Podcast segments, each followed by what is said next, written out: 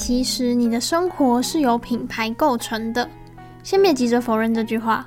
什么是品牌？品牌跟名牌不一样。现在你随手可碰、随处可见，通通都是品牌。你此刻手上拿着的手机，你洗澡时用的沐浴乳，脚上穿着的鞋子，出门前擦的保养品，甚至是手机里面下载的游戏，这些通通都是品牌。你发现了吗？我们生活根本就是由品牌堆叠而成的。这本书第一个带给我的震撼弹，就是让自诩不崇尚任何品牌的我，也开始意识到，哦，原来我也是生活在品牌当中的人。就连作者本身，身为行销达人的作者，都承认自己其实曾经只花了五秒钟就掉入了行销把戏里面。你有想过，你现在生活中随处可见的品牌是如何巧妙地走入你的生活中吗？不止走入，而且还停驻在你的生活中。不止停驻，甚至让你无法戒掉。这些其实都不是偶然。那些品牌其实比你还要了解你自己的需求，而且利用恐惧啦、同侪压力。隐私啦，怀旧啦，甚至在你还是胎儿时期就把你打造成顾客。正在输入中，今天要带你输入的主角是品牌，就是戒不掉。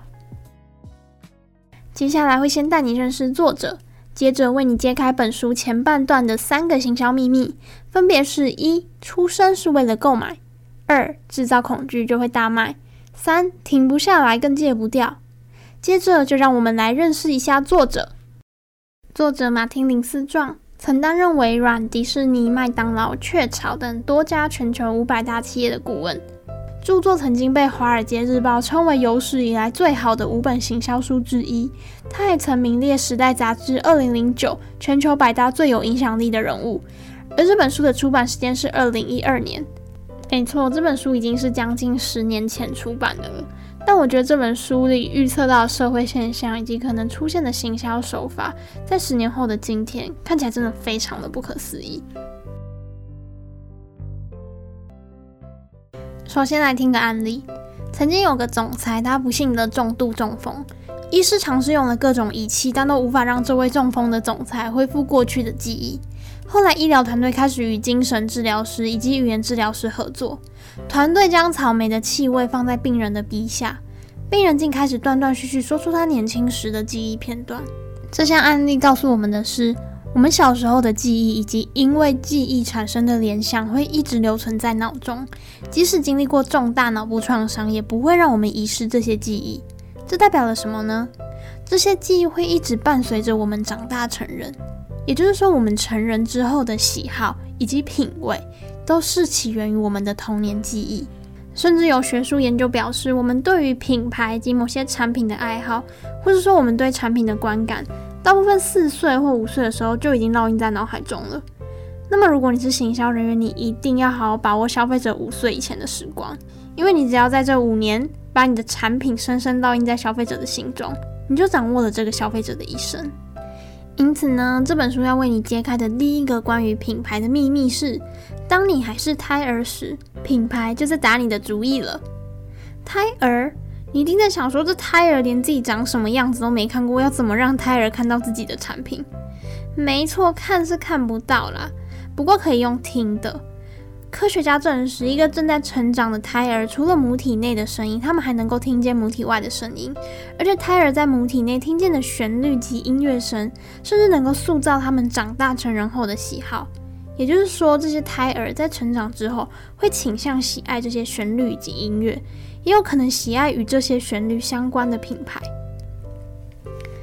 让我们来看一个实际案例：有一个亚洲的大型连锁购物中心。一开始把目标客群放在怀孕的妇女身上，他们刻意挑选了舒缓的音乐，希望可以刺激孕妇的消费欲望。结果一年后，那些宝宝出生之后，当那些妈妈再度带着宝宝来到同一家购物中心，却发现原本哭闹不休的小孩子，会因为听到购物中心内的舒缓音乐，开始安静下来。也就是说，当时还在妈妈子宫内的胎儿，被店内播放的舒缓音乐影响了。这些影响伴随到他们出生之后依然存在。不仅如此，这些小孩子长大后，因为潜意识的作用下，成为了这家购物中心的忠实顾客。听起来是不是很神奇呢？除了可以用听的影响肚子里的宝宝之外，众所皆知的是，孕妇吃的东西也会影响到胎儿。所以才会有许多孕妇会被医生告诫说不能喝酒或是不能抽烟。但是其实不止吃的东西会影响到胎儿，吃的习惯也会影响到胎儿。如果孕妇习惯过度饮食，那么宝宝也会有过度饮食的习惯。如果孕妇习惯吃健康食品，宝宝也会比较习惯吃健康食品，甚至这样的习惯会延续到宝宝长大之后。为什么呢？因为胎儿的嗅觉及味觉功能在肚子里的第六个月的时候就已经发展完全。妈妈的饮食习惯会建立起宝宝从出生到长大之后爱好的熟悉感。乍看只是个研究成果，其实它为任何食品公司都带来了庞大的商机。让我们来分享一个实际的案例，你就会知道那些行销公司有多厉害了。菲律宾有一个咖啡糖品牌叫做可比可。可比可的行销方式就是，他们一开始会免费提供他们的咖啡糖给小儿科医生及妇产科医生，让那些医生在看诊的时候把咖啡糖送给准妈妈。后来，当可比可推出一个新产品，这个新产品就是味道跟这个咖啡糖一模一样味道的咖啡，不只有大人，居然当地小孩都爱死了这个咖啡。没有错，一般的小孩子根本不会对咖啡感兴趣，但是这些小孩不一样，他们是从小吃咖啡糖长大的小孩。他们在妈妈的肚子里就已经感受到咖啡糖的味道了，因此他们会对咖啡感兴趣，不只是因为咖啡本身好不好喝，还有咖啡的味道所引发出的一种熟悉感与归属感。这一切都是因为这个咖啡品牌将咖啡糖免费提供给当地的孕妇，孕妇吃下去后，让孕妇体内的小孩从还没出生起就习惯了这个味道，才会因此造成小孩长大后喜欢喝这个品牌的咖啡。天哪，他们怎么会这么聪明，能够把咖啡的受众群锁定在小孩子身上呢？听起来是不是跟刚刚购物中心的舒缓音乐的案例有异曲同工之妙呢？接下来这本书要揭开关于行销的第二个秘密是：你越恐惧，你就更没有判断力。怎么说呢？让我们来看一个案例故事。在猪流感与 SARS 爆发的期间，疫苗啦、医护人员啦、政府啦，通通都忙不过来。在大家恐慌之际，你猜到这为哪一个产业带来了庞大的商机吗？没错，就是干洗手液，也就是酒精。在猪流感与 SARS 这两次全球性的大恐慌之后，酒精成为了日常生活中便宜而且不可或缺的必需品。除了酒精本身之外，酒精的包装品市场，单在美国就达到了四亿两百万美元的获利。更夸张的是，维多利亚的秘密这个有名的品牌，在那时候甚至将酒精包装成时尚配件。猪流感与 SARS 为酒精以及酒精周边的商品带来了庞大的商机。但你知道最后结果如何吗？其实酒精对 SARS 或是猪流感根本一点用处都没有。被吓到了吗？更可怕的事迹是告诉你，酒精对 SARS 跟猪流感这两个流行病完全没有用，还是有一大批的人在当时抢购酒精啊，或是抗菌湿纸巾。为什么呢？是因为大家很笨吗？嗯，你要这样说也是可以的，但应该说这是行销公司刻意造成的现象。行销公司抓住全球陷入猪流感恐惧的时机，推出大量的新产品，而且他们拼命的宣传，想要健康的身体就一定要先洗手这种标语。我认为比起检讨消费者，不如先看看行销公司的手段有多厉害。这个案例完完全全的证实了，越是恐惧就越是没有判断力。我想要表达一下我的看法。我认为大家都是有一种宁可信其有，不可信其无的想法。也就是说，即便科学家啦、世界卫生组织都出来澄清说酒精对于猪流感没有作用，但是大家只要看到广告上的标语，就还是会害怕发生什么例外。但是大家想想看，在这个广告充斥的时代，我们确定还要抱着宁可信其有，不可信其无的这种观念吗？如果我们还要继续相信这种观念，是不是刚好就是那些品牌乐见其成的？再换一个角度来看，恐怖片的存在是不是也在利用我们的恐惧呢？当我们因为看恐怖片而感到害怕，这是一种复杂的感觉。虽然害怕，但我们却很爽。因此，我们不得不承认，人类其实喜欢被吓的感觉。为什么会发生这种现象呢？用很科学的理论来解释的话，大脑的恐惧中枢是杏仁核。当我们害怕的时候，杏仁核会被刺激到。但是呢，我们的大脑很清楚，我们其实并没有处在真的很危险的险境之中。因此，这导致的结果就是带给了我们奖赏感或甚至成就感。除了恐怖片之外，会让我们因为恐惧产生成就感的是令人害怕的谣言。大家都喜欢散播谣言，而且我们很容易会加油添醋，让那个谣言听起来很可怕。你想想看，那些关于杀人魔啊、灵异故事流传到现在，故事内容有几分是真的，几分是加油添醋的？讲到现在，我们可以得知，恐惧真的是一个可以被各个品牌好好利用的商机。还可以怎么利用呢？你可以让观众看一看在未来令人害怕的自己的模样。什么意思呢？我们除了会害怕细菌这种东西，我们还会害怕失败。当我们想到失败的模样，我们就会尽全力想要去避免。这里来分享一个多芬的广告，多芬爽身喷雾广告的标语是：不止没有异味，而且会变得更亮。这简单的一句话里面蕴藏了什么手法呢？它让我们在无意识中开始害怕，如果我们不用他们的产品，我们的腋下就会很臭，而且会很难看。作者在这个章节，除了以上对于细菌的恐惧、对于失败的恐惧，作者还列了很多相关的案例及探讨广告手法，像是有保全公司刻意塑造女生只要一个人在家就会被可疑男子盯上，透过性别歧视刻意营造害怕的情绪。再来还有保险公司的广告，是不是通常都很爱惹哭观众？这也是在营造观众对于意外的恐惧。这种广告会成功，最关键的有两个主要原因。第一个是我们刚刚所说的恐惧感，第二个是罪恶感。那你知道谁最容易感到恐惧、罪恶感吗？答案是新手妈妈。新手妈妈是第一次对一个脆弱的小生命负责，因此她很容易觉得世界通通都是死亡陷阱。即便他们知道自己小孩子感冒的几率是百分之百，妈妈也会觉得是自己的错。因此，市面上就顺应推出了许多新产品，像是彩色儿童监视器、浴缸、泡澡温度计之类的。妈妈购买这些产品很大的一部分原因，就是为了减轻他们自己对于小孩子的罪恶感，或是说广告人员让妈妈认为，你只要不买这些东西，你们就不是一个尽责的妈妈。OK，刚刚讲了很多关于恐惧的行销手法，第三个我要为你揭开的行销秘密是上瘾。你对于上瘾的了解有多少？你觉得什么程度才叫做上瘾？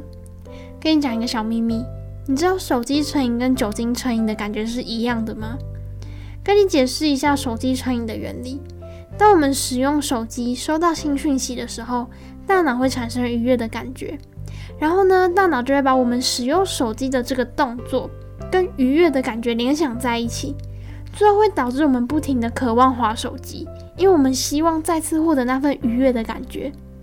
这样子手机成瘾的原理也可以套用在酒精成瘾，他们渴望喝酒带来的愉悦感，或是说所有的上瘾的原理都是这样子。那我们来讲一个最常听到的游戏上瘾。如果你有在打游戏，或是你身边有人在打游戏，那你一定会知道，所有游戏都不会让你一开始就得到全部。什么意思呢？你想想看，你有玩过任何游戏是你一进去就让你拥有所有角色的吗？或是你一进去你就马上碰到职业玩家跟你玩？应该都没有吧。最重要的是，你一开始破关啊、升阶啊，一定都很容易，让你相信仿佛你再打一下子，你就会成为职业玩家。然后呢，你就会开始卡关，或是你卡在那个阶升不上去，每一关每一阶都变得越来越难。然后你就会开始日以继夜一直打游戏，只希望可以破关或升阶。这时候你就掉进了游戏公司的圈套里面了，而且最重要的是什么？你每次都觉得差一点点，你差一点点就升阶了，你差一点点就破关了，你差一点点就破解任务了。这个差一点点就是游戏公司最重要的让你上瘾的手段。为什么呢？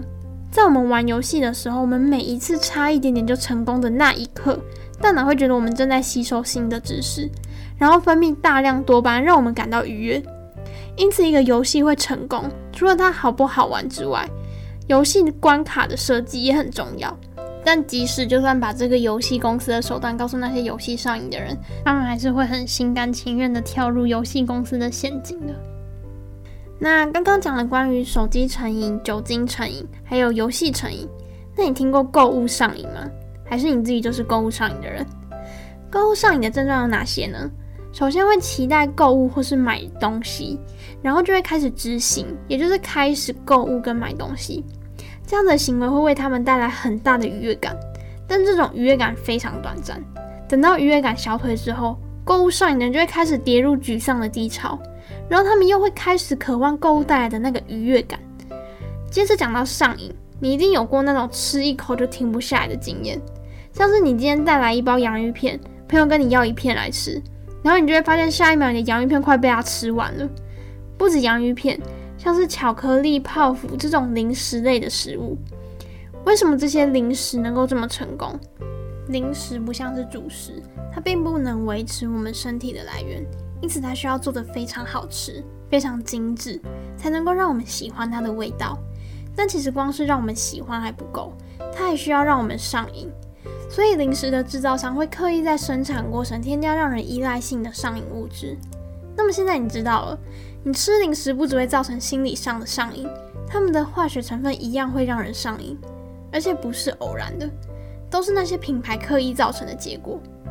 用同样手法让你上瘾的还有咖啡。许多人上班上课之前总是一定要买一杯咖啡，才可以安心开始新的一天。那你觉得喝咖啡是一种习惯呢，还是一种上瘾症状？咖啡会让我们感到精力充沛的原因，是因为咖啡因会提供我们肾上腺素，让我们感到神采奕奕。那等到肾上腺素消耗完之后呢，我们的身体就会需要再一杯咖啡。促使肾上腺素回到身体被养成的那个浓度，然后就会掉入恶性循环。